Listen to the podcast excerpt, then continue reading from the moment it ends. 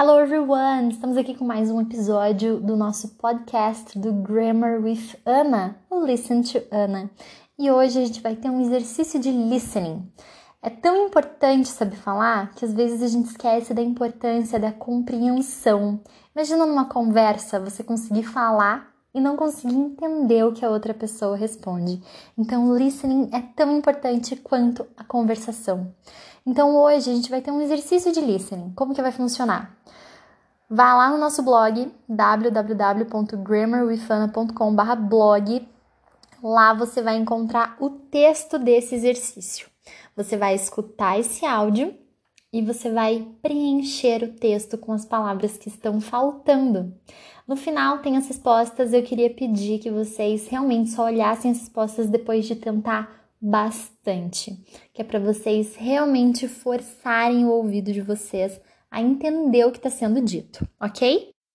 O texto de hoje é a história da Estátua da Liberdade.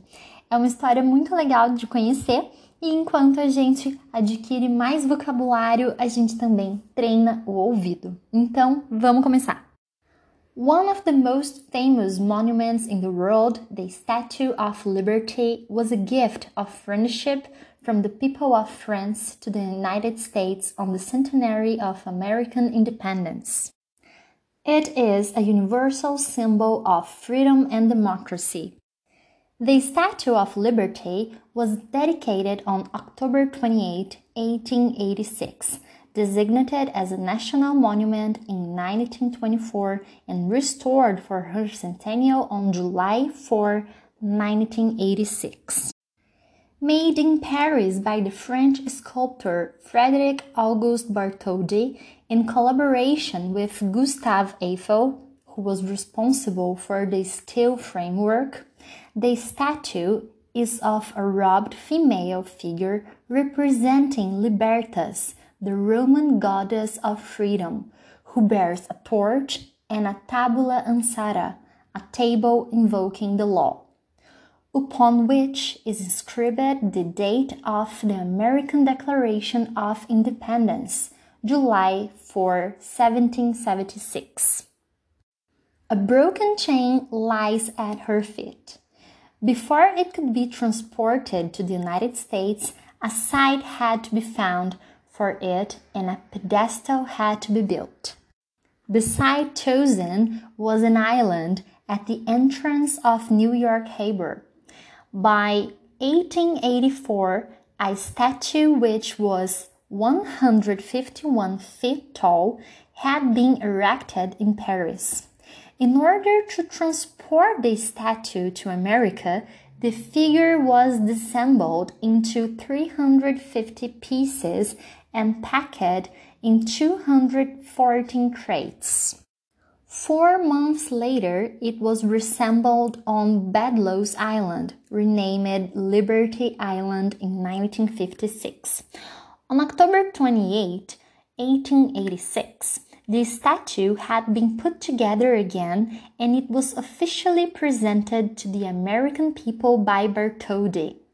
President Grover Cleveland dedicated the Statue of Liberty before thousands of spectators. Ever since, the great monument has been a symbol of liberty for the millions of people who have passed through New York Harbor to make their homes in America.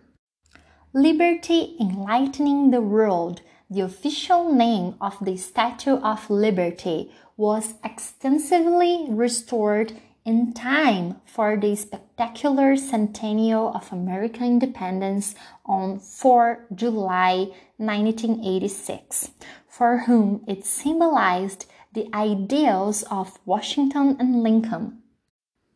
It has continued to inspire people across the world.